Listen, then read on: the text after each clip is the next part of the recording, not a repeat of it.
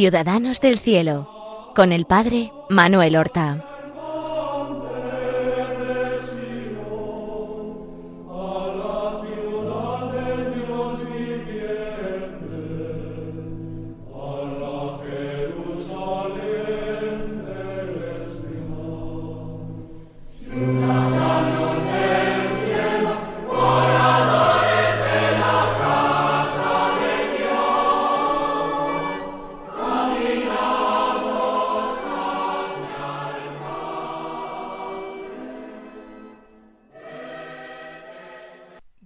Buenos días, mis queridos amigos.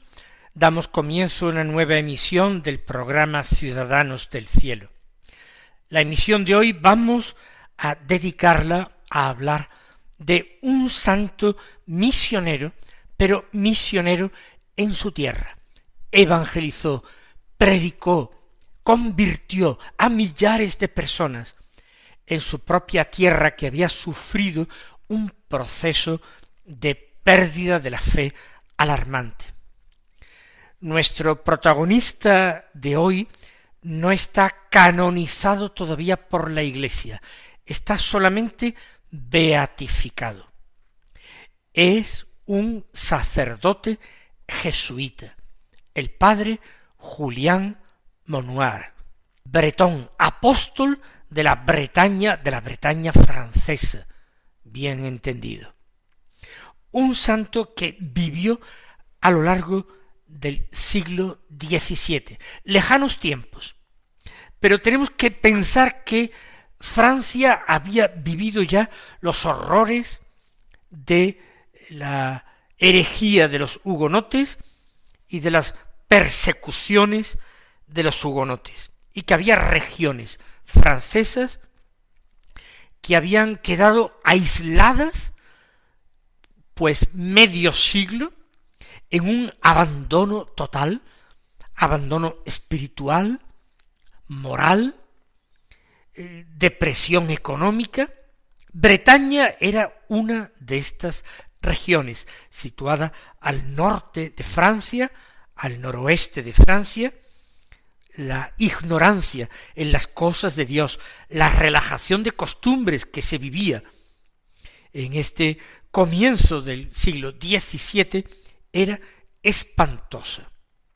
La fe cristiana católica había derivado hacia las supersticiones, que abundaran, abundaban muchísimo, las creencias en viejas, religiones eh, paganas, todo mezclado en una amalgama que no tenía mucho de evangelio. Ciertamente la herejía de los hugonotes no había llegado allí a Bretaña, al menos eso se ahorró aquella región.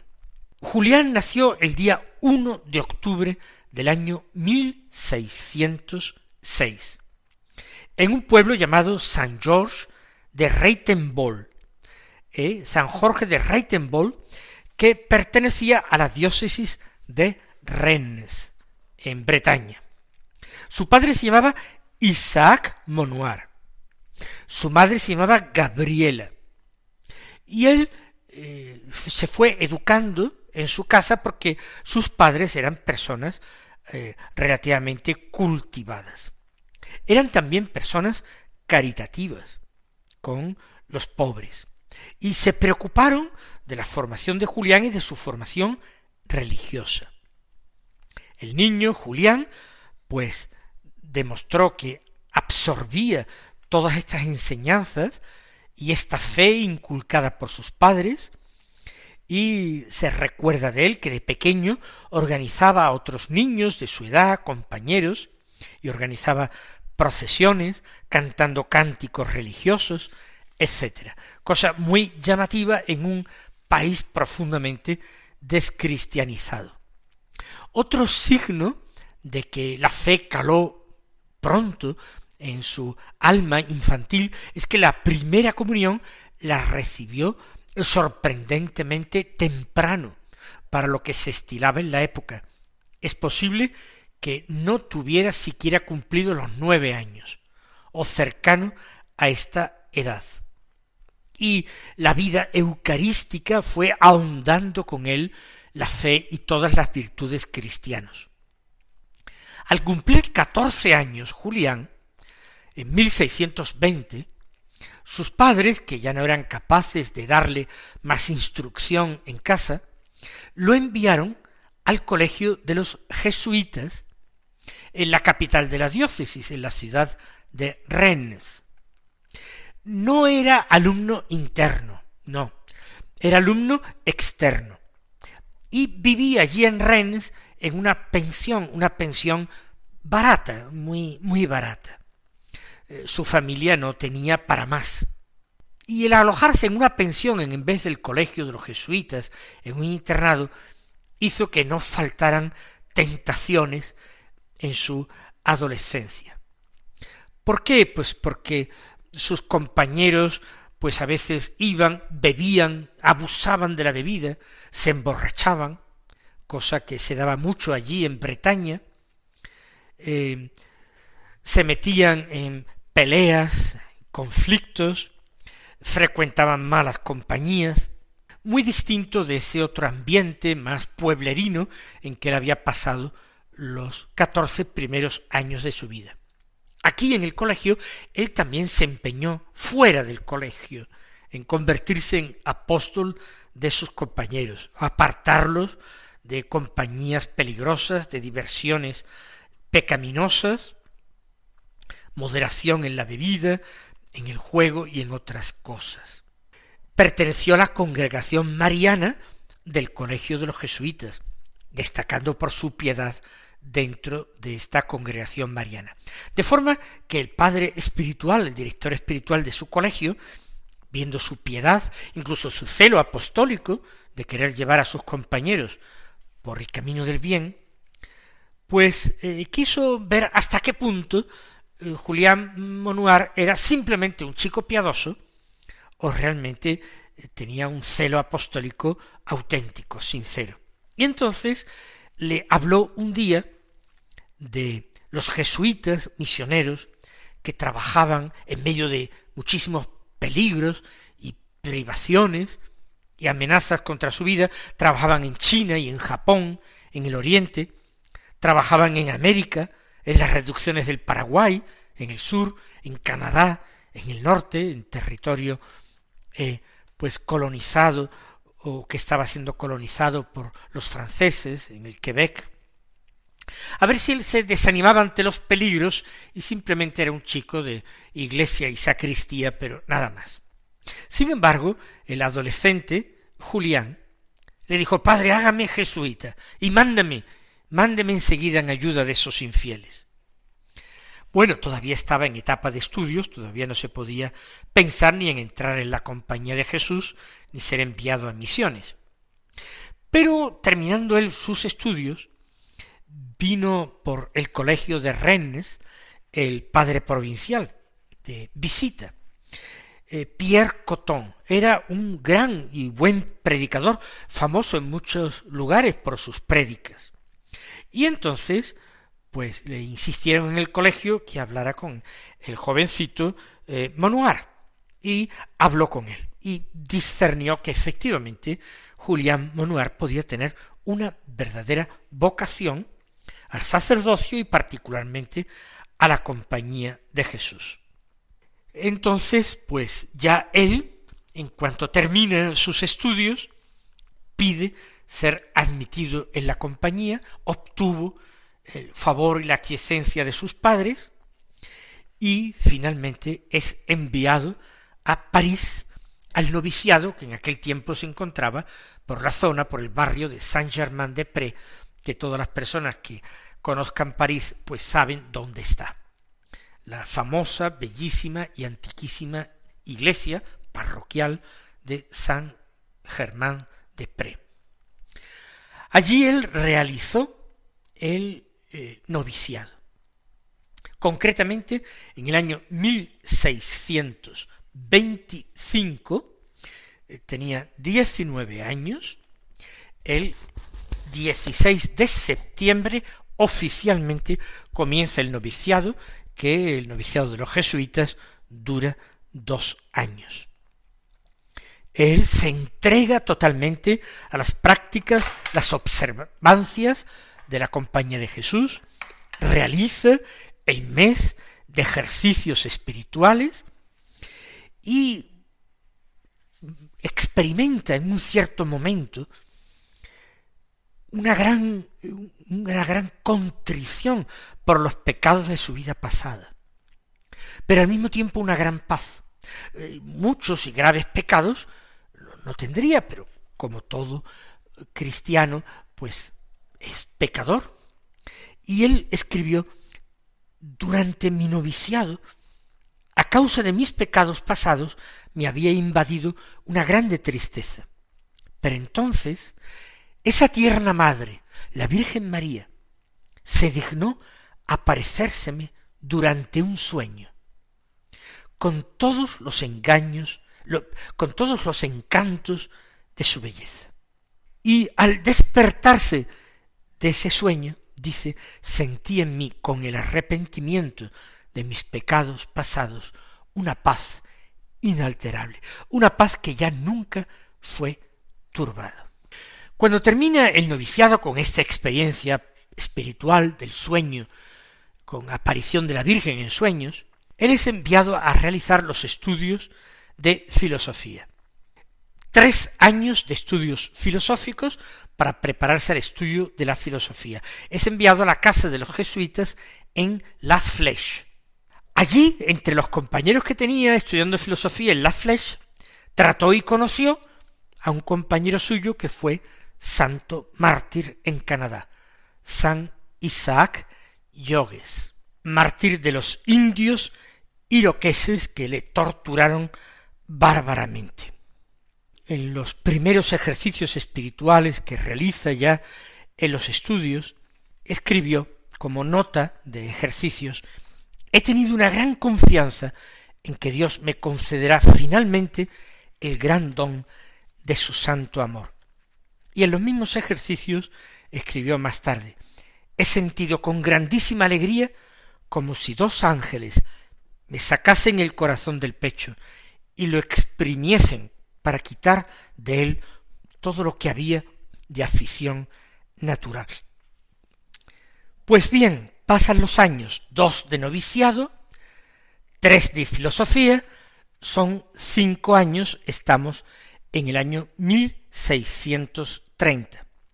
Y entonces, como es costumbre en la Compañía de Jesús, sus superiores lo envían a un colegio para comenzar eh, el magisterio, lo que se llama en la Compañía de Jesús el magisterio, o convertirse uno en un maestrillo después de los estudios de humanidades y de filosofía, enseñar habitualmente en un colegio alumnos para entrenarse. Todo esto antes de realizar los estudios de teología y antes de la ordenación sacerdotal, siempre buscando una mayor madurez humana y una mayor eh, madurez en, el asentamiento de los conocimientos de humanidades y filosofía. Va destinado al colegio de Saint Yves en Quimper, en la Bretaña. En Quimper, lo mismo que en Rennes, había un colegio de jesuitas. Parece que tenía muchos alumnos. Sin embargo, él enseguida logró irse haciendo con ellos, teniendo éxito en este apostolado juvenil que él mucho antes, siendo él de la misma edad que sus alumnos, había tenido ya con sus compañeros. Y es aquí, en este colegio en Quimper, cuando un compañero suyo, que hablaba la lengua de la región, el bretón, la lengua bretona, eh, le dijo que por qué no estudiaba la lengua bretona, que eso le facilitaría el contacto con el pueblo. Él no lo había aprendido en su casa, en su casa no se hablaba el bretón, sino el francés. ¿Qué contestó Julián? Mi misión es mi clase y las lenguas que yo tengo que estudiar son el latín y el griego, ¿eh? las humanidades. Y si tengo que estudiar otra lengua, añadió, será la de los indios del Canadá, porque yo creo que allí el Señor me llama. Qué equivocado estaba. Qué distintos son los planes de Dios de nuestros propios planes. Jamás Julián Monoir fue a América y jamás estudió la lengua de los indios. Sin embargo, no sólo aprendió la lengua bretona, sino que aún hoy día es considerado como uno de los puntales de la tradición escrita en lengua bretona, por los cantos que escribió y difundió en lengua bretona. Pero de momento, allí ante la primera invitación, dijo que lo suyo era el latín y griego, y si acaso la lengua de los indios del Canadá, para evangelizar allí. Dios tenía otros planes, otros planes distintos. Y de nuevo la Santísima Virgen le ayudó, lo mismo que en el noviciado. Le había ah, visitado la Virgen en un sueño, le había comunicado ese arrepentimiento del pasado, pero esa paz para el presente. Aquí, de nuevo, en el colegio de San Yves, en Quimper, un jueves por la tarde, en que él iba a pie hacia una ermita dedicada a la Virgen, cercana al colegio, tuvo como otra experiencia de la Virgen, una experiencia interior, una visión interna. Y en esa visión, eh, como que la Virgen le mostraba la diócesis de Quimper y otras de Bretaña como un lugar donde él podía desplegar su celo apostólico. Y por aquella visión interior de la Virgen, él tomó la decisión de aprender la lengua bretona, eh, que tenía muchas variantes, muchos dialectos. Bueno, pues aprender el bajo bretón.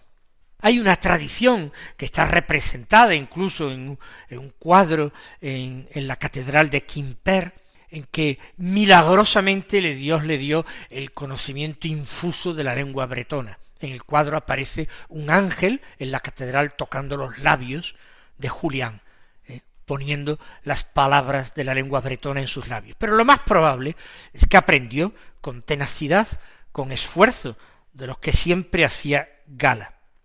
En este colegio de San Yves, en Quimper, pasó tres años, ejercitándose en este apostolado. Llevaba ya ocho años en la compañía de Jesús y tenía veintiséis años de edad era el momento de comenzar sus estudios de teología. Pero esos últimos meses de la estancia en el colegio parece que contrajo una enfermedad. Eh, no sabemos si los esfuerzos que hacía debilitaron su salud. Lo cierto es que se pensó eh, cambiarle de, de clima, de aires. Fue destinado a otro colegio en Tours.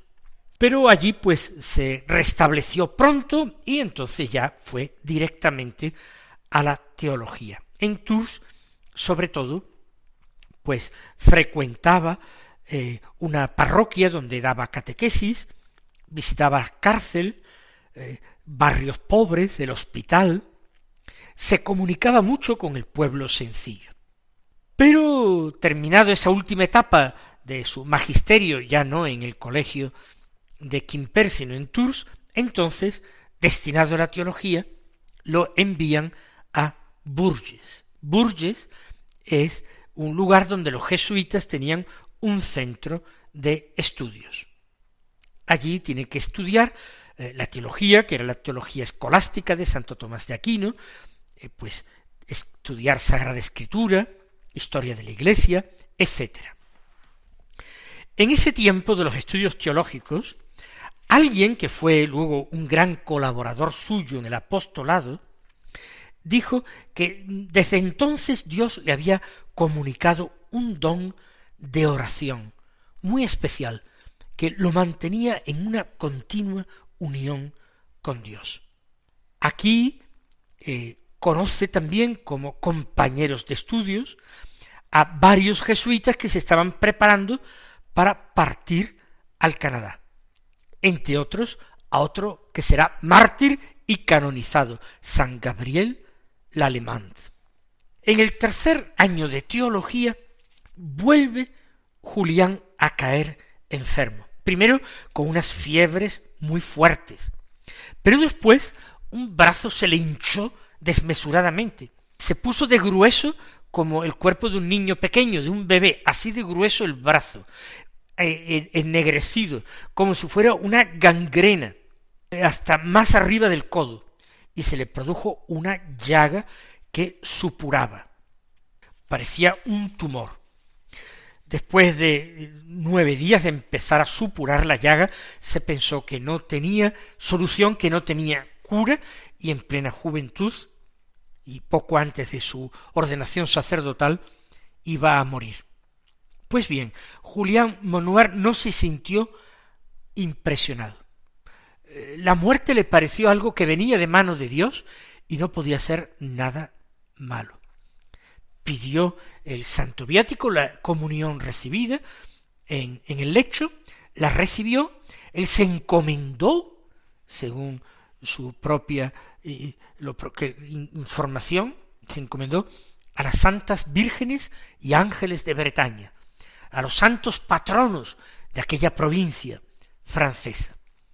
Hizo un voto particular, condicionado, por supuesto, al voto de obediencia perpetua que ya tenía. El voto era de que emplearía todas sus fuerzas, si Dios le dejaba servir, todas sus fuerzas en servicio de eh, la población de Bretaña, como apóstol de los bretones.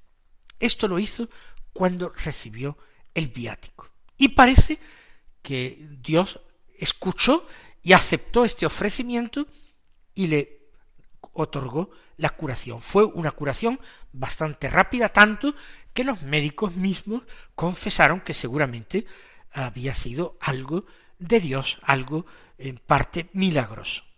Finalmente, en el año 1637, cuando él tenía 31 años, pudo ser ordenado sacerdote y celebró su primera misa el 6 de junio de aquel año, que era vigilia del Domingo de la Santísima Trinidad.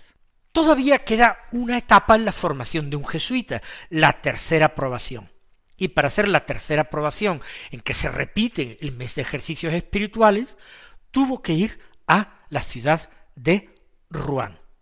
Un jesuita de la época, el padre Leroux, le eh, dice que él estuvo todo ocupado en Dios durante la tercera aprobación y se fijó un programa de mortificaciones que parecía incompatible con su salud, pero que suponía gracias extraordinarias semejantes a las de los grandes penitentes.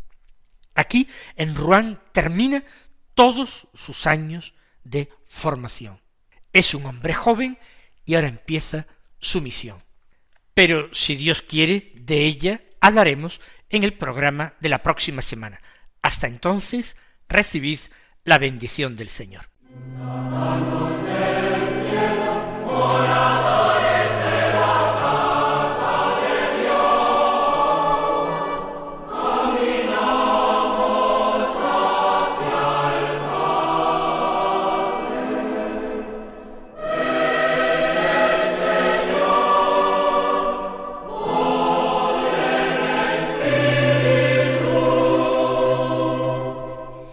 Han escuchado en Radio María Ciudadanos del Cielo con el Padre Manuel Horta.